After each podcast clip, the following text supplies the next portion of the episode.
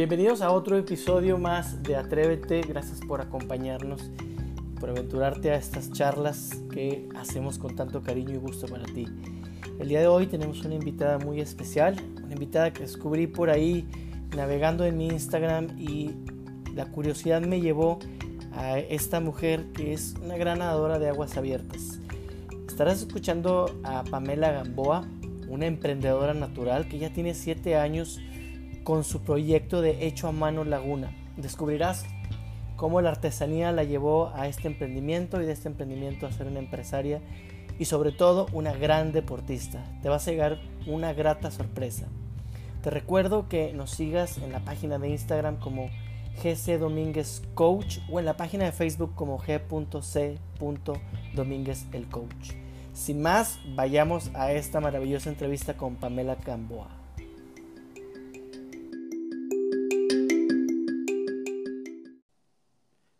¿Qué tal? ¿Cómo están todos ustedes? Bienvenidos a otro episodio más de Atrévete.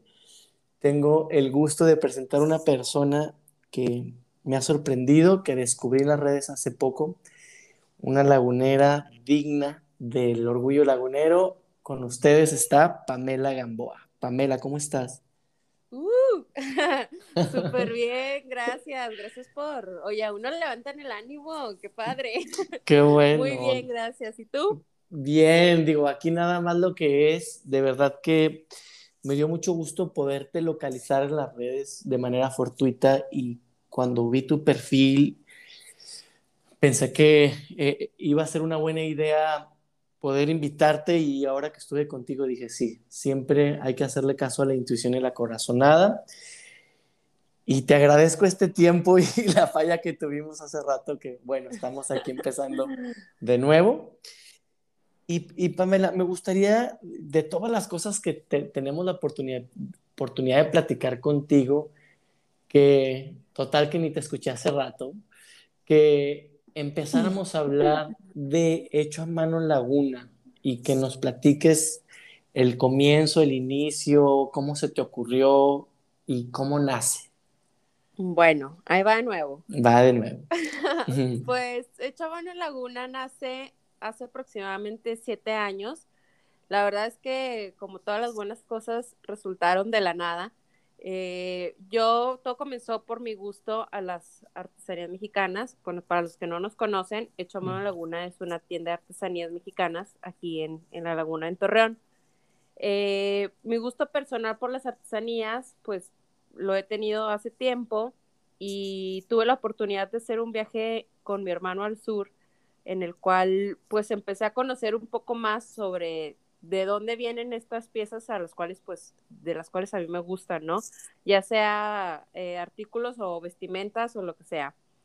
Y comencé a comercializarlas aquí en la región y pues bueno, ya todo se volvió, se empezó a salir de control porque, porque empecé a, a encontrar proveedores, artesanos, contacto con ellos y, y, pues la comercialización creció al grado que pues tuve que llegar a, afortunadamente pues abrir mi primer tienda que ya estamos por cumplir cinco años eh, con nuestra tienda establecida. Y luego cambiamos de ubicación crecimos y ahora estamos pues acá en la zona centro. Oye me, me gusta esto de, de que las buenas cosas nacen de la nada y aparentemente creemos que nacen de la nada, ¿verdad? Porque, bueno, también mencionaste que tienes un gusto personal por las artesanías. y, y, a veces creemos que, y, voy a hablar de cualquier región, o sea, de cualquier persona que nos escuche que esté en su región, luego creemos que hay cosas que no, que no van a florecer en nuestra región y que a lo mejor nuestros gustos personales difícilmente encajen en una región y que esto además se pueda comercializar. Em, ¿Cuándo descubres tú que tienes este gusto por, por la artesanía mexicana? Bueno, pues yo desde joven, adolescente, me gustaban las prendas e incluso eh, tenía la oportunidad de viajar con mi familia y siempre, pues era de típico comprar el souvenir mexicano y, y encontrar pues piezas bien chidas hechas en México que pues en realidad en el norte era difícil de encontrar o simplemente de verle a alguien. Y pues bueno, todo comenzó así. Eh, luego después también la tienda se convirtió en una plataforma, ya sea tanto como para los artesanos directos con los que yo tengo contacto, como para gente lagunera que también hace cosas y comercializa sus cosas dentro de Chamano Laguna. Este, y pues también se convirtió un espacio para, para los laguneros, ¿no? Todo con este sello de hecho a mano y, hecho en México. Oye, me gusta mucho esto de, de, poder, además de lo que tú viste la oportunidad como invitar a gente que está en la región, y, y, me gustaría que lo abordáramos un poquito más al rato, porque hay algo que me interesa mucho y que el otro día que estuve por ahí platicando contigo, yo te decía, oye, ahorita es, es un momento que mucha de la gente en la región le gusta y busca la artesanía mexicana centro-sur. Y yo te decía, pero hace siete años esto era más difícil de concebir. Y tú me hablabas del efecto Trump, platícame. Sí, bueno, pues se vino como una ola de, del consumirlo hecho en México y esta ola la verdad es que pues nos favoreció porque si si haces memoria hace siete años, ocho años, pues no existía como que esta cultura de consumir tanto lo regional o lo nacional. Y este efecto pues vino con, en conjunto a favorecer a, los productores mexicanos, artesanos y productores de cualquier tipo, ¿no? El consumir lo, que está en nuestra casa. Oye, qué, qué padre, y qué padre que, que a raíz de un mensaje negativo, sí, se, convirtió en, positivo para los Exacto, para los mexicanos. Y, te decía yo que este, hablamos también en esa ocasión del regateo, ¿no? Yo te decía, oye, este, ¿cómo, ¿cómo es regatear? Porque yo te decía, a mí me regaña mi esposa porque sea un, artesano, una, persona en la calle o vaya a un establecimiento, a mí me gusta. Tengo culturalmente esto de, regatear, que yo le llamo buscar un mejor precio. Pero tú que lo vives tanto como de, de, de establecimiento o como de cliente, ¿cuál es tu experiencia del regateo? Bueno, pues para empezar es casi creo lo de todos los días para mí eh, se presta mucho al regateo en la artesanía. No sé por qué directamente el artesano o la artesanía es muy marcado el regateo y bueno, yo lo vivo a diario y es algo que pues no sé si lo traemos ya el mexicano en el, ahora sí como tú decías, en el ADN ya lo traemos o, o qué onda, pero sí, no sé, siento yo que es parte de nuestra cultura y que también del otro lado, digo, del, porque existe el lado de, el lado inocente, como tú dices, del buscar el mejor precio, como el lado de la desvalorización de, de un comercio local. Ok. Sí, ¿no? Y, y, y, y por, y, ahorita que dices eso, a mí me hace sentido como el quitarle valor a lo que hago por, porque tú querer buscar un, mejor precio, ¿no? Y hablábamos de que, bueno, difícilmente en una tienda establecida, franquicia o grande, uno va y, y dice, ya, lo menos, o sea, este, claro. se, presta más en, en, tipos de establecimiento, como dices, como que es de, de propietario a, a, consumidor, se presta más este tipo de relación, ¿no? Sí, y más si estás tú ahí dentro, o sea, se vuelve peor la cosa. Algo que me gustó mucho que me dijiste sobre los artesanos, porque yo pudiera ser que tendría este concepto de que el artesano mexicano sigue siendo una persona tímida, que, que quizá eh, alguien que llegue, como yo te decía, como con las ganas de que le den más barato, hay una percepción de que se abusa del artesano. Y tú, y tú me dijiste otras, algo que me abrió mucho el panorama y quisiera que nos lo compartas. ¿Cómo es el artesano hoy a, nivel comercio en México? Bueno, pues como te decía, tenemos la imagen de que del artesano que está afuera del, del puesto del mercado y cosas así, pero la realidad es que también el artesano ha evolucionado como, como cualquier otro. Eh, está mejor organizado, tiene mm, pues mayor eh, pues conteo de lo que hace, de lo que vende y pues a mí me ha tocado con gente ya que está súper organizada con catálogos y todo esto, pues porque yo les compro a ellos directamente y también tienen grupos organizados, o sea, no es ya, claro, siempre va a existir el que comienza o el que tal vez está en lugares mucho más retirados donde no exista ni siquiera redes sociales, eh, ningún tipo de comunicación, etcétera, pero ya ahorita encontramos, no hombre, pues un montón de vínculos con ellos, o sea, y, electrónicamente y virtualmente y todo. Me, me, agrada mucho este tema de, del vínculo y que, y que tú seas un vínculo a nivel regional para atraer eh, pues cultura del mismo país que estamos como muy lejos, igual como cuando un restaurante empieza a abrir tipo de gastronomía eh, mexicana, pero de otra región. Y esto que dijiste al principio, de, ir metiendo otros, otro tipo de productos hechos a manos por gente lagunera que, que estás, pues, de cierta manera, siendo un vínculo, sacando, claro, por supuesto, un beneficio, pero es una manera de incentivar el comercio local. ¿Cuál es tu experiencia ahora que, que se han metido gente lagunera a, a mostrar sus productos en, en tu espacio? Pues la verdad ha sido muy buena porque también me he encontrado con gente súper trabajadora. Eh, por lo regular, pues el comerciante, pues tú sabes que si no se mueve, pues no vende, ¿no? Entonces, eh, he tenido una experiencia muy padre porque en el camino me he encontrado con gente, pues bien luchona, bien fregona y que ha hecho equipo conmigo y que también, además de tener yo sus productos dentro de mi, de mi tienda, pues obviamente que ellos con su trabajo han jalado gente al, consumir lo hecho en México. Y desde luego vínculos de amistad y todo, pues claro, también.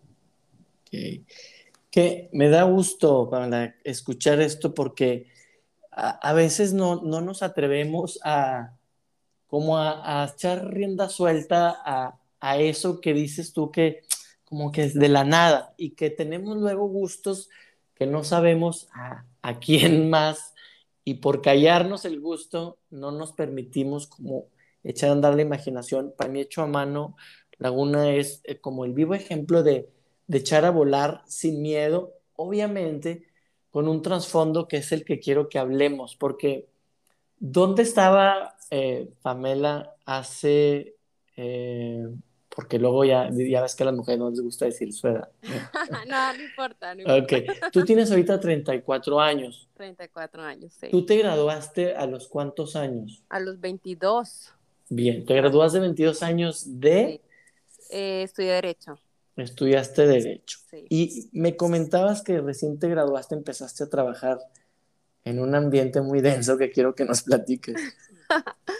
Sí, bueno, pues estaba yo en la Procuraduría General de Justicia del Estado y tuve ahí unas experiencias pues pesadas porque precisamente fue la etapa en, la ola de violencia pues más pesada aquí en la laguna y pues esa ola, digamos que gracias a esa ola estoy acá ahora porque, porque decidí cambiar mi rumbo de la abogacía y decidí, digo decidí porque pues el camino me fue llevando a otros lados y pues yo fui abriendo otras puertas también y pues bueno, eso me, me, llegó a, me llevó a otros lugares, a otras experiencias y pues la verdad es que me encanta porque amo mi trabajo, amo lo que hago y, y lo mejor de todo es que soy dueña de, de mí y de mi tiempo. Súper. Qué envidia ser dueño de, su tiempo. Y, y, me gusta mucho que hayas dicho, una ola me llevó a otro lugar, porque quizá terminemos hablando de olas más al rato.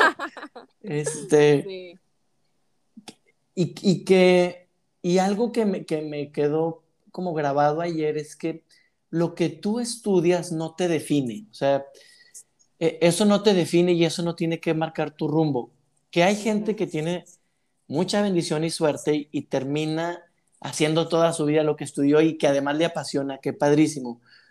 Pero a, mí me dio mucho gusto saber que estuviste en un momento de, de, la vida en el país como muy denso, donde decías que perdiste compañeros ahí de trabajo a raíz de la violencia y que dijiste, bueno, me voy a ir a otro lado.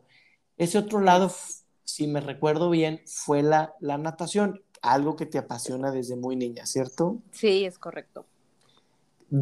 ¿Te fuiste a dar clases entonces de natación? ¿A dónde? Sí, mira, yo empecé a dar clases de natación desde los 15 años. Ok. Como este tema, pues yo soy nadadora desde los 5 años y pues crecí en este ambiente de la natación. A los 15 años comencé a dar clases de natación y pues durante mi estudio y todo esto pues seguí con esto. Después regresé a las clases nuevamente y ahora que regresé pues ya más grande comencé a dar clases en el Parque España. Eh, ahí duré aproximadamente 6, 7 años trabajando y pues esto mismo de, de la tienda, eh, de otras clases que, que, también impartía de pintura, pues me, también, ahora sí que otra ola me, me, movió y pues ahora ya no doy clases de natación, yo solamente pues ya nado, nado por, por mi cuenta, por mi gusto, pero pues bien padre. oye, qué, qué padre, y, y, y, por eso te decía que yo, yo decía, oye, esta niña nadadora y muy buena, me, me gustaría saber, pero Ahora entiendo que además de nadadora y además de comerciante y que tienes prácticamente pues 30 años, casi el 90% de tu vida nadando. Sí. Además tienes el don artístico de, pintar y de dar clases. ¿Cómo, ¿Cómo, ha sido esta experiencia de dar clases de pintura? Ah, pues padrísimo. Yo comencé a dar clases de pintura hace nueve años, eh, a clases a niños. Siempre he dado clases de pintura infantil también he estado en, eh, dando clases en diferentes colegios, en Mentes con Alas, no sé si la Sí, padrísimo. Ahí estoy actualmente dando clases. Ahí das clases. Sí. Ok. Y, y pues bueno, también la pintura creció, creció en la adolescencia y también gusto por mi mamá, porque mi mamá también es súper artística. Entonces, pues son como que cosas que, que he aprendido y una de las cosas que siempre pienso y le digo a la gente es, pues aprende todo lo que puedas, porque no sabes en qué, en qué vas a acabar, o sea, era pues lo que no estudié ni siquiera y terminé en esto, entonces pues está bien padre porque pues tuve la oportunidad de, gracias a mis padres, de tener la experiencia y experimentar en, en áreas pues diferentes y pues terminar haciendo lo que me gusta. Claro, bien variado. Y, y, está bien chingón esto de, de experimenta todo lo que puedas. Hace algunos días escuchaba una entrevista de Lorena Ochoa y ella decía que, que jugó mucho tiempo tenis y muchos deportes y que finalmente, conforme pasaron los años, fue eligiendo solo uno y terminó con el golf, pero decía que la suma de todo lo que había aprendido a lo largo del tiempo le había ayudado muchísimo para el golf, ¿no? Y hablaba del tenis y de la gimnasia, cómo contribuyeron en, el golf y bueno, en su vida.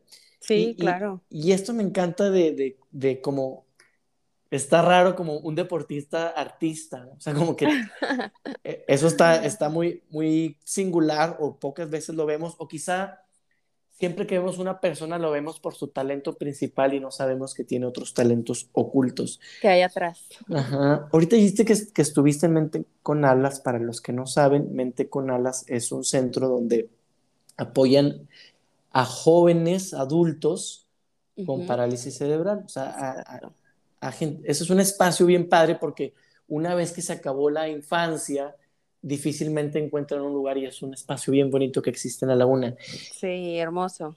¿Qué ha aprendes? Sido una experiencia para mí. ¿eh? Exacto. y quisiera saber qué aprendes de, de, de, estos, de estos jóvenes, adultos. Bueno, pues todo, todos los días aprendes, aprendes algo nuevo. Eh, para mí, eh, ya tengo ahí nueve años, nueve años en la asociación y para mí la primera vez que, que yo llegué, pues fue totalmente nuevo porque para empezar yo nunca había convivido con ninguna persona con ningún tipo de discapacidad o capacidad diferente y pues era algo totalmente nuevo porque no sabía ni siquiera cómo comunicarme, cómo, eh, qué, podía yo enseñarles, cómo iba a enseñarles. O sea, fue una experiencia increíble. Eh, claro que pues con el tiempo fui conociéndolos y, conociéndome también a mí, ¿verdad? Porque, pues, porque pues también es una introspección.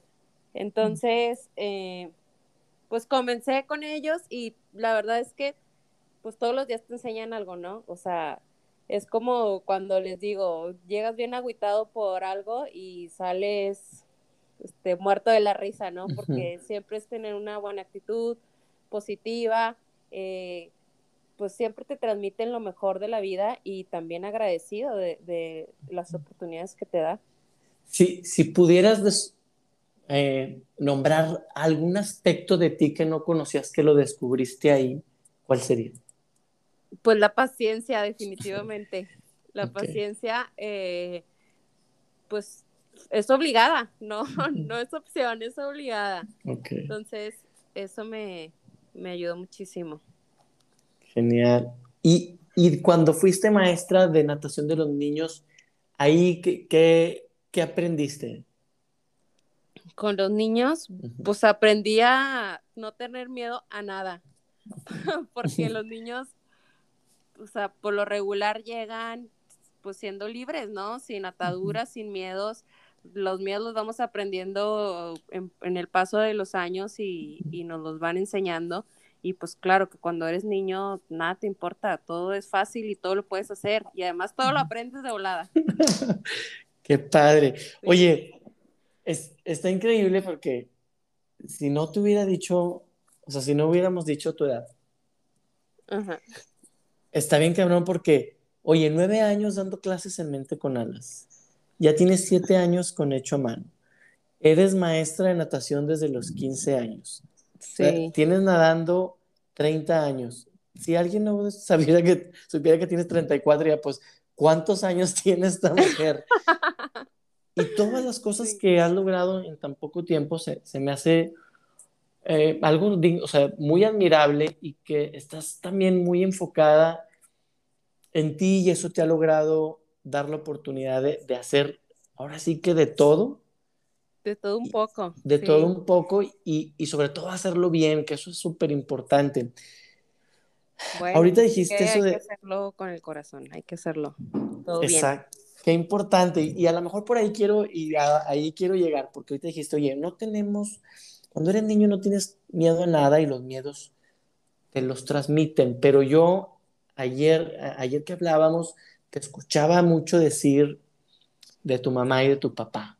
Y yo seguramente creo que no te transmitieron muchos miedos, o algunos, pero sobre todo muchas fortalezas.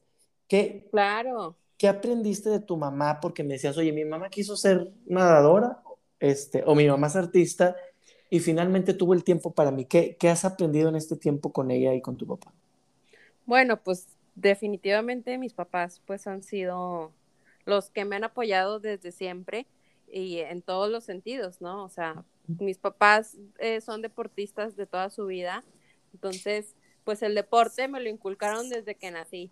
Y, mi mamá, como te comentaba, pues afortunadamente tuvo la oportunidad de, quedarse en casa con nosotros y de darnos el tiempo necesario para poder explotar pues nuestros, nuestras, todas nuestras habilidades.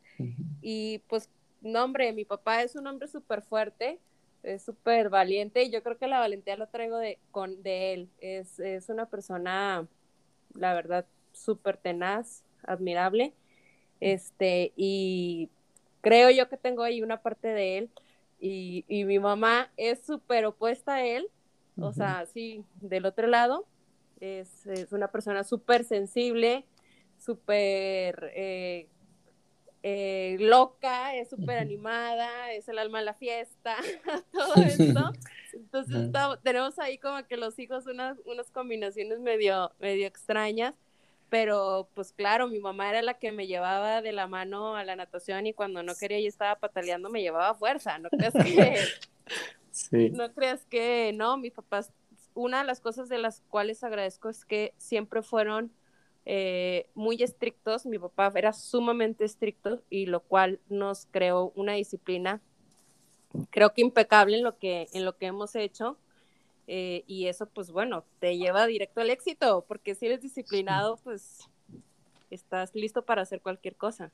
Claro, y luego dicen que, que la disciplina mata el talento, ¿no? O sea, finalmente el, el, disciplinado se termina siendo una persona talentosa. Y bueno, y si eres talentoso y eres disciplinado, pues con mayor razón, ¿no? Pues mejor, claro.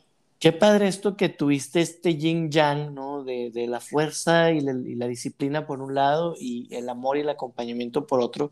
Sí. Que, que está bien padre esto, o sea, de, de tener, como dices, pues la, la, bendición que se, de que tu mamá en casa se traduce en que pues el papá andaba chingándole por allá. Claro. Fuerte. Y, y, y, sí es una bendición que, que, que puedas tener un, una persona a tu lado que, que en tu pleno desarrollo y formación te acompañe. Y, y, entonces yo me imagino que ahora tu mamá pues está bien contenta de todo ese tiempo invertido en las pataleadas que dabas de no querer ir a la natación porque no hace claro, más dio de... resultados todo sí, su trabajo. no hace más de una semana fuiste la número uno en tu categoría en allá en Cozumel, ¿verdad? En, en, bueno, la, fue Cancún a Isla, mujeres. Cancún, de Cancún a Isla de Mujeres, 10 kilómetros nadando. Sí. Fuiste la primera mujer en llegar a tu categoría y, y, la quinta mujer en la general, ¿verdad? Sí, así es. A mí se me hace algo increíble, yo que soy un nadador tortuga, porque además lo hiciste en un super tiempo. ¿De cuánto hiciste los 10 kilómetros? 2.22, 2 horas 22 minutos. Se, se, me hace descomunal, yo no sé si traías aletas y, y o turbina. Me subí a un kayak y le di. Pero qué, o sea, qué padre qué envidia de, y no quiero decir de la buena, de la mala, porque este, qué, qué, qué envidia. Mucha gente cree que se acaba el, el, la competitividad. Ahora ya sabes que los olímpicos van cada vez más squinkles a, a los juegos. Sí, qué bárbaros. Y, te, y, y, tener pues ya 34 años y dar clases, tener un changarro, está cañón. ¿Cómo fue tu preparación para estos 10 kilómetros? Bueno, pues para estos 10 kilómetros, eh, bueno, pues mi entrenamiento, pues yo ya tengo cuatro años que hago únicamente pruebas en aguas abiertas. Uh -huh. Y pues bueno, como lagunera, pues nado en una alberca, ¿no? sí. Actualmente estoy entrenando en Acuático GB y, y con mi entrenador es César Olvera. Y aquí entreno y en temporadas hago gimnasio, en, entrena se llama Entrena el, el, gimnasio en el, que, en el que voy. Y pues es preparación física, mental, alimentación y pues ahora sí que ganas. Y muchas. Y muchas ganas, exacto. ¿Cuánto nada promedio un, una persona que hace 2 horas 22 en aguas pues para, abiertas en 10 kilómetros? Para esta prueba, eh, mi entrenamiento promedio era de 6 a 7 kilómetros diarios. Uf y pues son aproximadamente dos horas, dos horas quince en alberca. Bueno, para una persona no, no normal como tú, porque para los, los de a pie, siete mil metros son como Un siete buen. horas, sí. Sí. ¿Qué, sí ¿Y bueno. cómo, cómo te alimentas para estas carreras? Porque te decía competencia, porque te decía yo, oye, bueno, en, en, dos kilómetros, pues en dos horas veinte, pues a lo mejor no hay necesidad de comer, pero sí de hidratarte, ¿no? Sí, bueno, depende mucho de, de la prueba. Eh, okay. Esta prueba que hice de 10 kilómetros, uh -huh. el evento te da eh, hidratación en embarcaciones o kayaks uh -huh. que son parte pues de la organización del evento, uh -huh. pero pues como te lo puedes topar, como no te los puedes topar, entonces como puedes tomar agua y como no. Entonces es una moneda al aire. Okay. Afortunadamente pues 10 kilómetros no es una prueba tan larga. Vas a insultar a muchos, Pamela. Perdón, perdón. no, está bien. Cada entonces, quien habla de cómo le va en la feria, sí. Entonces tampoco ah. pasa nada si no tomas okay. nada en dos horas okay. y media. Entonces okay. no te vas a morir, no es problema. Pero pues así es la aventura, ¿no? Eh, en la prueba, en el traje de baño, hay ocasiones en que yo llevo geles eh, o cosas así que yo pueda comer en el trayecto porque como te digo, puedes toparte la hidratación o no. Y pues de esa manera.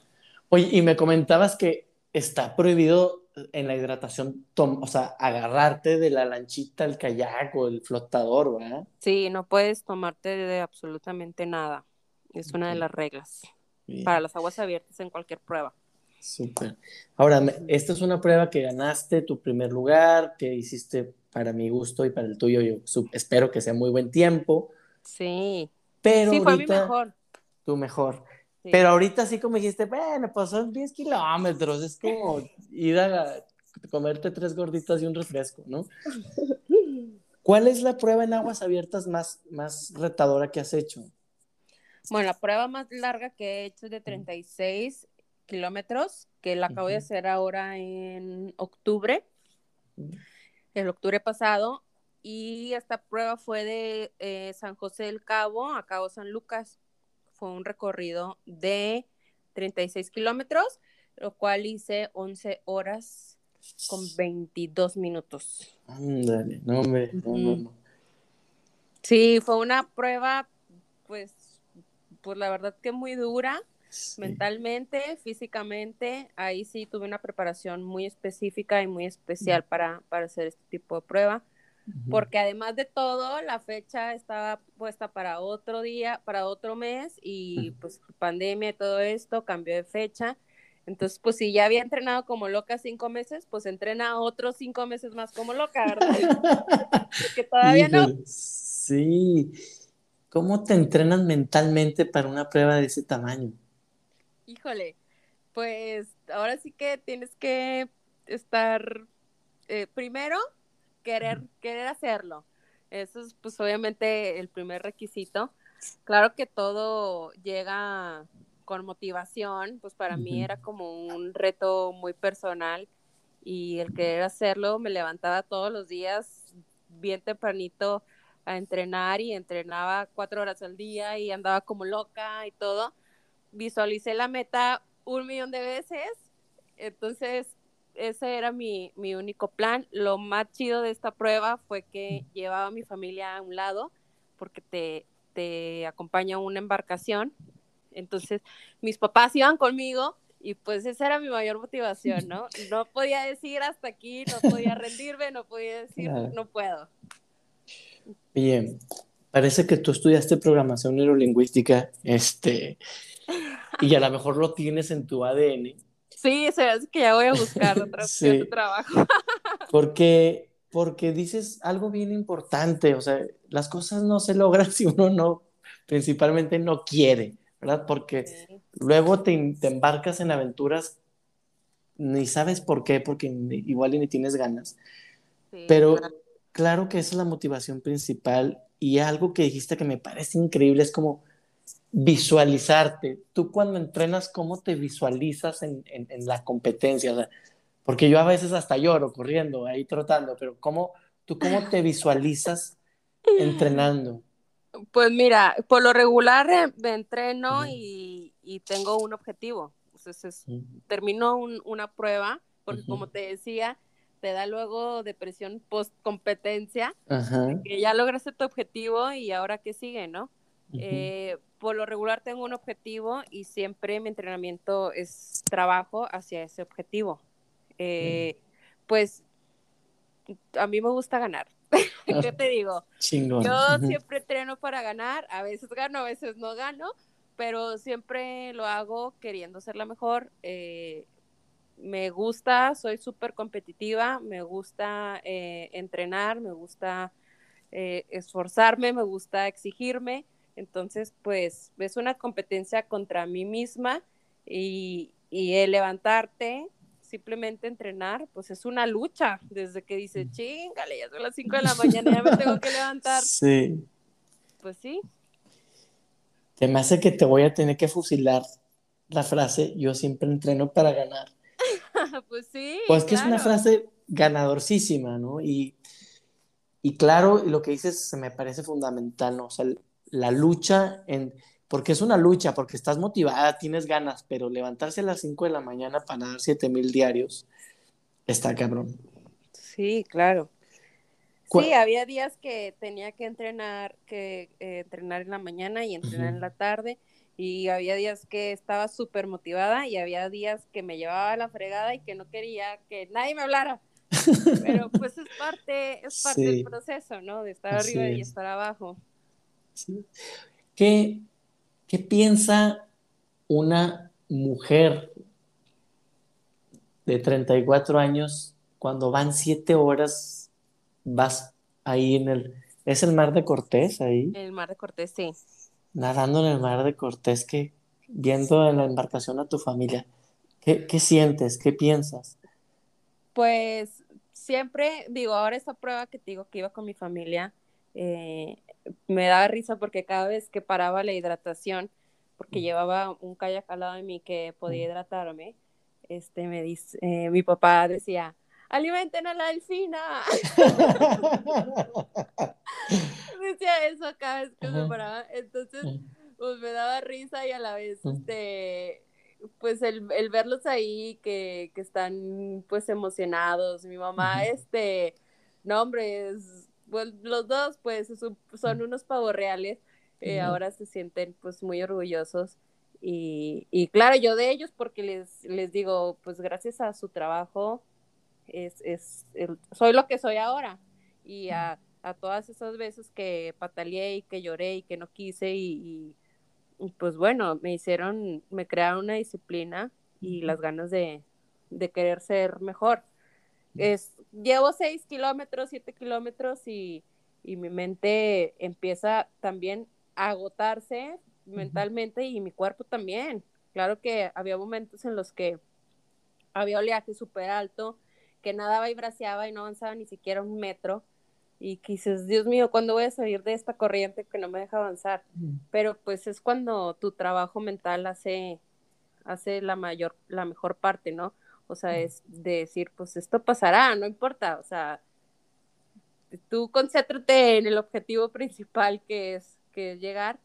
Y, y la verdad es que nunca he pensado en, en rendirme y también lo he pensado en mis entrenamientos, decir, ¿y qué pasa si un día digo ya no puedo, o sea, porque pues uno también tiene que tener esa humildad, ¿no? De decir hasta aquí, o, o, correr algún peligro, o porque pues puede suceder dentro del mar que, que exista ahí un peligro, pues de algún ataque o cosas así, pero pues afortunadamente todo ha salido bien hasta ahora. Qué padre, me, estoy entusiasmado.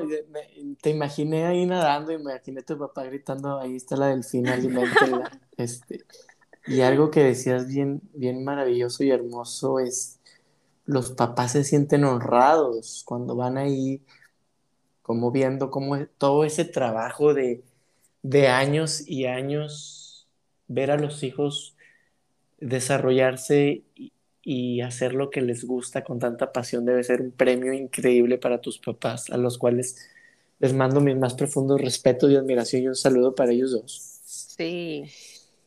Y, y para ti otro, porque eh, hoy me estás dando una buena cátedra de, de programación neurolingüística, coaching, motivación. Este, te voy a cobrar, ¿eh? no, y te pago con gusto. Este, y, y, claro que, y, y, no, y no descartes la idea de, de, de, un día poder transmitir, plasmar o poder bajar a, a esto que sabes de manera empírica, bajarlo para, para los deportistas, porque tienes una metodología innata, bien desarrollada sobre cuál es la visualización y esto que acabas de decir, ¿no? Como tener esta comunicación con el ego de el ego no puede, no puede llevarme a arriesgar mi vida. Claro. Y a esas alturas, en esos niveles de competencia es súper importante y me parece increíble. Que, sí. Oye, y bueno, para ir, que tengas un kayak al lado y una embarcación, me supongo que no es un evento, pues como en inscripción al 10K, O sea, es, un evento que, que eh, tiene su costo. Claro. Sí, sí, sí. Y, y me gustó mucho que me dijiste, ¿sabes qué, Jesse? Que en el camino mucha gente me ha apoyado y yo sin ni siquiera pedirlo. ¿A qué crees que, a qué crees que se deba esto? Pues, pues yo creo que la gente también se contagia, ¿no? Se contagia de, de, la, de la buena actitud, de la buena vibra, de la buena onda, de pues de lo que transmites o lo que comunicas también, ¿no? Porque también hay que comunicar, o sea, hay que decirle a, a, la gente lo que, lo que haces y mucha gente me ha apoyado, gente que ni conozco, gente que, que, que me escribe, que me sigue en mis redes, etcétera. Y pues digo, ahorita las redes sociales son, es una ventana enorme porque pues llegan a ti, así como tú llegaste, llegan a ti y, y hay gente que, que le encanta o que se ve reflejado con lo que tú haces o hace lo que tú también estás haciendo y, y apoya, ¿no? Porque, pues bueno, entre deportistas también el apoyo, pues es importante.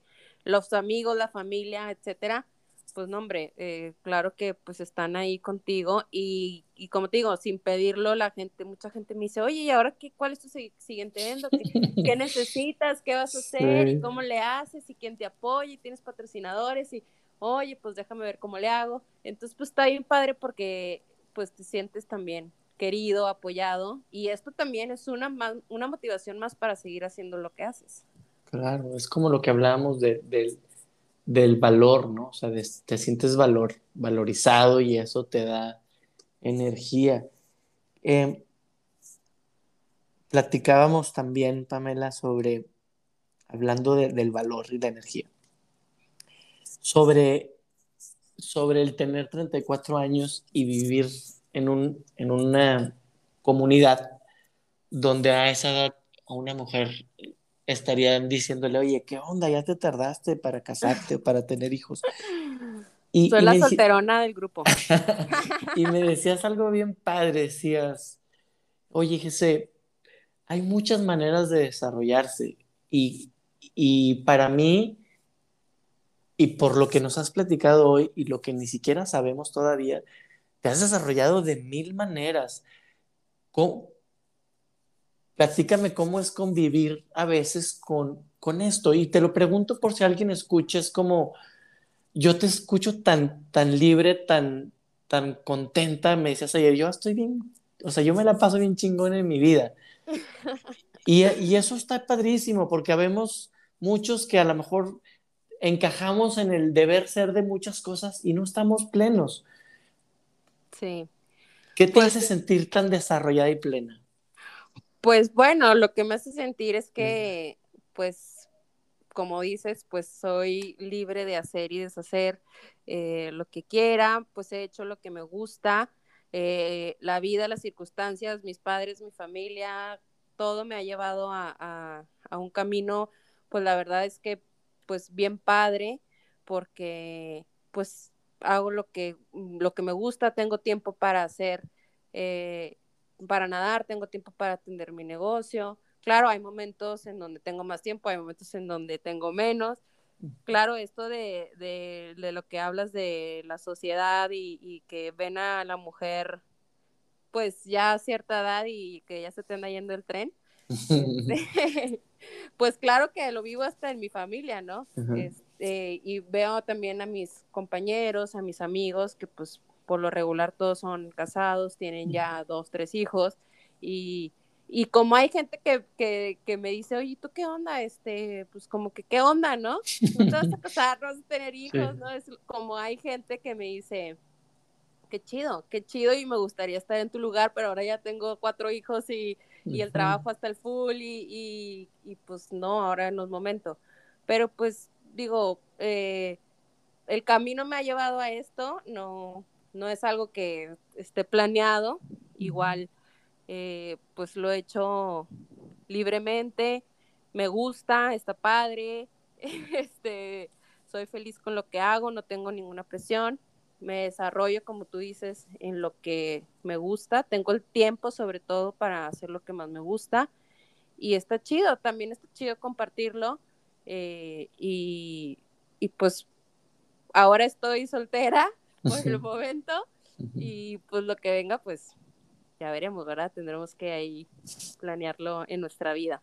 Qué padre, Pamela. Me, me, me dejas bien, bien motivado. Este, encuentro una sabiduría natural en, en ti, este, muy envidiable, bien padre que la compartes, la transmites de una manera muy sencilla, muy natural. Desde allí, desde la vez pasada que platicamos hoy, me gusta este enfoque que le das siempre por positivo hacia adelante.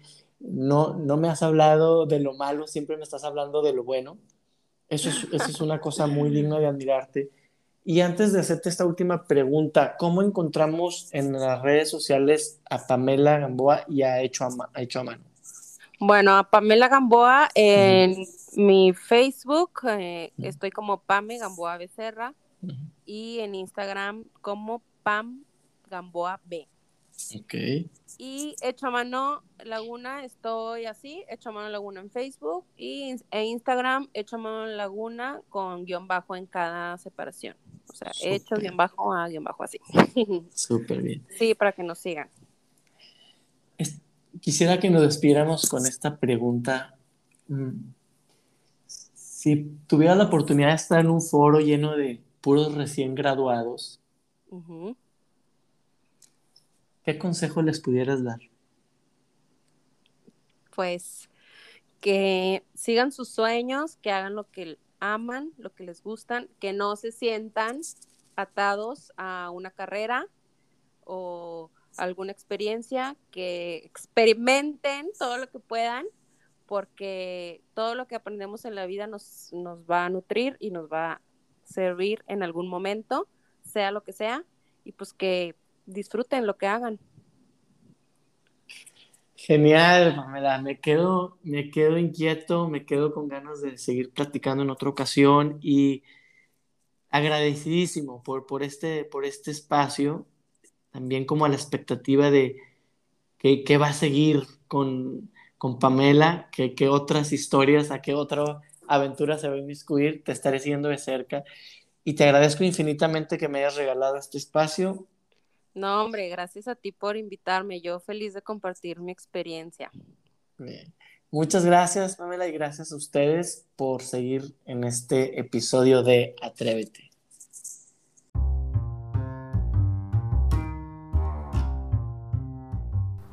De nuevo, muchas gracias a Pamela Gamboa por esta maravillosa experiencia, platicar con ella, por abrirse de esa manera y por ese positivismo, por esas ganas que le pone a la vida, me quedo maravillado con yo siempre entreno para ganar y ojalá pudiéramos visualizar así la vida.